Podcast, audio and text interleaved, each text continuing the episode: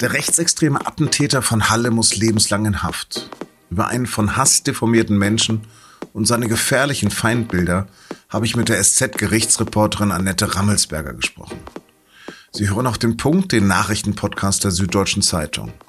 Mein Name ist Lars Langenau und los geht es nach der Werbung. Jeder kennt sie, die Bild, eine der ältesten und wohl polarisierendsten Medienmarken Europas. Jetzt kann jeder einen Blick hinter die Kulissen von Deutschlands größtem Boulevardmedium werfen und sich eine Meinung bilden. Die neue Doku-Serie bei Amazon Prime Video Bild macht Deutschland begleitet ein Jahr den Chefredakteur Julian Reichelt und seinen Stellvertreter Paul Ronsheimer sowie zahlreiche Journalisten und Reporter bei ihrer täglichen Arbeit. Ein Kamerateam ist in den Redaktionsräumen und Sitzungen sowie bei Treffen mit Politikern und bei Außenreportagen dabei und berichtet unzensiert unkommentiert und neutral.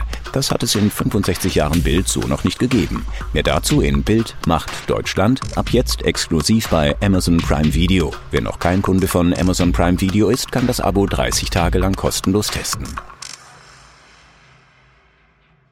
Letztendlich hat hier nur die Tür aufgehalten. Nur die massive Eichentür am Eingang der Synagoge in Halle in Sachsen-Anhalt hat das Massaker eines rechten Terroristen an den etwa 50 Mitgliedern der jüdischen Gemeinde am 9. Oktober 2019 verhindert. Menschen, die hinter dieser Tür Jom Kippur, das Versöhnungsfest feiern wollten, den höchsten jüdischen Feiertag. Als der Täter mit seinem ursprünglichen Plan scheiterte, erschoss er wahllos eine 40 Jahre alte Passantin und einen 20-Jährigen. Es war die Tat eines jungen Mannes, der zuvor abgeschottet im winzigen Kinderzimmer seiner Mutter lebte und Kontakt zur Außenwelt fast nur über seinen PC hatte. Eines 28-Jährigen, der sich ein krudes Weltbild zusammengeschustert hatte und der auf perverse Art Ruhm unter seinesgleichen suchte. Eine Tat, die mahnt, wie Bundespräsident Frank-Walter Steinmeier am Jahrestag im Oktober sagte. Wir müssen uns einmischen. In der U-Bahn, im Café, auf dem Schulhof, auf der Straße, im Netz, jede und jeder muss für die Werte unseres demokratischen Rechtsstaates einstehen. Jeder und jede muss aufstehen, wenn die Menschenwürde anderer missachtet wird. Das Oberlandesgericht Naumburg hat den Attentäter am Montag wegen besonders schwerer Schuld zur lebenslanger Haft mit anschließender Sicherheitsverwahrung verurteilt. Über den Prozess und seine Lehren habe ich mit meiner Kollegin Annette Rammelsberger gesprochen. Sie hat auch den NSU-Prozess und derzeit noch das Verfahren gegen den Mörder von Walter Lübcke für die SZ journalistisch begleitet. Annette, gab es überhaupt eine Alternative zu lebenslänglicher Haft? In diesem Fall gab es keine Alternative. Ein Mensch, der von sich selbst sagt, dass er nur bereut, dass er nicht noch mehr Menschen erschossen hat. Da ist vermutlich die Sicherungsverwahrung, die das Gericht ja auch ausgesprochen hat, die einzige Möglichkeit, denn sollte dieser Mensch während der Haft nicht therapierbar sein, sollte er nicht vor seinem Hass ablassen, ist er weiterhin eine Gefahr für die Allgemeinheit. Was für ein Mensch ist dieser Attentäter? Konnte man sich da in dem Prozess ein bisschen nähern? Wer in diesem Prozess saß, hat einen Menschen gesehen, der von seinem Hass geradezu deformiert war. Ein Mensch, der versuchte, den Nebenklägern eigenartige Fragen zu stellen, sie einer Weltverschwörung zu überführen. Ein Mensch, der so gefangen war in seiner Welt aus Hass und Verschwörungstheorie, aus diesem Gefühl, er sei immer zu kurz gekommen und man wollte ihm alles, was das Leben ausmacht, nehmen. Er war so verfangen in diesem Gefühl, dass er eigentlich als Mensch gar nicht mehr wirklich erkennbar war. Für was für Ideologien steht dieser Mensch? Über allem stehen als Feinde die Juden, die angeblich eine jüdische Weltverschwörung betreiben. Und weil sie diese Verschwörung betreiben, sind sie auch zuständig dafür, dass es Flüchtlingsströme gibt, dass Migranten nach Deutschland kommen. Das ist dann das zweite Feindbild des Angeklagten im Halle-Prozess. Die Migranten. Und das vor allem, weil diese Migranten, so findet er, ihm die Frauen wegnehmen. Denn er meint, dass jeder weiße Mann Anspruch auf eine Frau hat. Die soll ihm sozusagen zugeteilt werden, als wenn Frauen ein Nutzvieh wären für den weißen Mann. So, das hört sich jetzt so ein bisschen irre an. Was haben denn die psychiatrischen Gutachten über den Täter gesagt?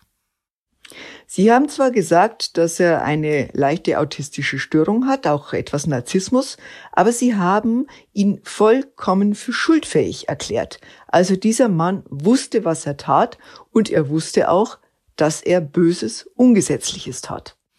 Dieser Mensch ist ja ganz normal in Deutschland zur Schule gegangen. Ist denn im Prozess ergründet worden, wie und wo sich sein krudes Weltbild, wie er das sich zurechtzimmern konnte?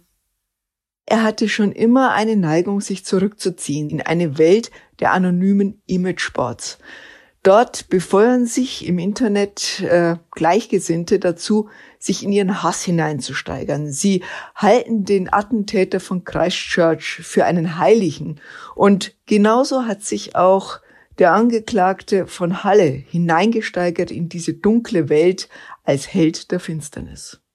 Oft haben wir Medien ja den Tätern eine große, oft zu große Bühne gegeben. Wie gut ist es denn diesmal gelungen, genau das zu verhindern? Ja, das wäre das Worst-Case-Szenario gewesen, wenn sich dieser Mensch hinstellen hätte können und über Tage über sein Weltbild schwadronieren hätte können. Das hat die Richterin verhindert. Es war eine sehr zupackende, pragmatische Frau, Ursula Mertens, die Vorsitzende Richterin. Sie hat ihn erst mit, ja, freundlichem Verständnis gelockt, etwas zu sagen und hat ihn dann mit mütterlicher Strenge wieder eingefangen und ihn daran gehindert, sein Weltbild auszubreiten und seine Ideologie zu verherrlichen. Und sie hat vor allem eines sehr gut gemacht. Sie hat den Nebenklägern, den Entgangenen aus der Synagoge und den Menschen, die im Dönerkiez waren, einen großen Raum gegeben. Mhm. Was hat dich denn im Prozess besonders bewegt? Gerade diese Nebenkläger. Man muss es sagen, wenn Menschen berichten, wie sie sich aus der Synagoge in eine Wohnung darüber geflüchtet haben, wie sie den Geruch dieser Molotow-Cocktails gerochen haben und wie sie dann dort oben saßen und schon aus Bettlaken versucht haben, ein Seil zu stricken, um sich möglicherweise abzuseilen, wie sie sich gegenseitig getröstet haben, äh, wie sie wirklich plötzlich in dieser Todesangst waren. Das hat mich stark beeindruckt. Genauso wie die Menschen im Dönerkiez. Mitten in der Stadt Halle steht da plötzlich ein voll armierter Mensch vor dem Kiezdöner und wirft einen Molotow-Cocktail hinein, kommt herein und schießt um sich. Das sind Schicksale von Menschen, die das überlebt haben die ihre Stärke nicht verloren haben, die sich getraut haben, diesem Attentäter ins Gesicht zu sehen, sehr beeindruckend. Der Attentäter ist nun verurteilt, Rechtsextremismus und die anderen Ideologien sind aber nicht verschwunden. Was also bleibt nach dem Urteil? Widerspruch. Der Widerspruch an jedem einzelnen Tag. Wenn man hört, dass jemand über Juden spricht, die angeblich an allem schuld sind, wenn jemand über Ausländer schimpft, die angeblich an allem schuld sind, dann muss man widersprechen. Man erlebt es immer wieder, wenn man, wie ich, häufig in Prozessen gegen Rechtsradikale ist. Sie wurden lange nicht ernst genommen. Man hat ihnen dann nach dem Mund geredet. Man hat versucht, sie zu verstehen, sie zu erreichen irgendwie. Das alles hilft nicht. Man muss ihnen widersprechen und man muss ihnen sagen, dass ihre Ideologie keine Weltanschauung ist, sondern ein Verbrechen. Und das muss ihnen sehr deutlich gemacht werden, von der Mehrheit der Gesellschaft. Annette, vielen, vielen Dank. Die Europäische Arzneimittelbehörde EMA hat den Weg zur Zulassung für den ersten Impfstoff gegen das Coronavirus in der EU freigemacht. Nun muss die EU-Kommission noch in den kommenden Tagen entscheiden. Dann könnten auch in Deutschland die Impfungen direkt nach den Feiertagen am 27. Dezember beginnen. In Großbritannien hat sich eine Mutation des Coronavirus verbreitet. Laut ersten Erkenntnissen ist die neue Variante offenbar wesentlich ansteckender als die bisher bekannten Formen. Zahlreiche Länder, darunter auch Deutschland, haben deshalb jeglichen Verkehr aus Großbritannien gestoppt.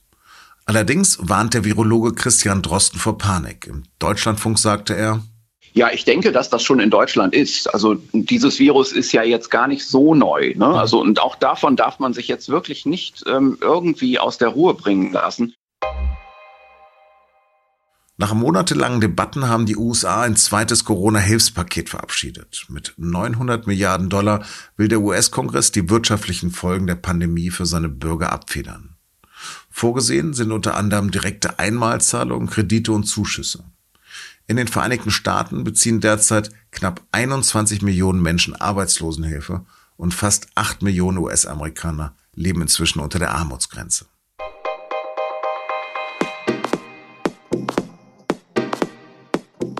Zugegeben, das Jahr 2020 war für uns alle besonders. Das gilt natürlich auch für die Sportwelt. Wegen Corona wurden große Ereignisse wie Olympia und die Fußball-EM abgesagt. Vor quasi leeren Rängen hat Hansi Flick mit den Bayern das Triple gewonnen und Lewis Hamilton hat den Rekord-WM-Titel in der Formel 1 eingefahren. Auf das alles schauen meine Kollegen im Podcast und nun zum Sport zurück. Wie alle unsere Podcasts finden Sie auch unseren sportlichen Jahresrückblick unter sz.de-podcast. Das war auf den Punkt. Redaktionsschluss war 16 Uhr. Danke fürs Zuhören, bleiben Sie gesund und uns gewogen.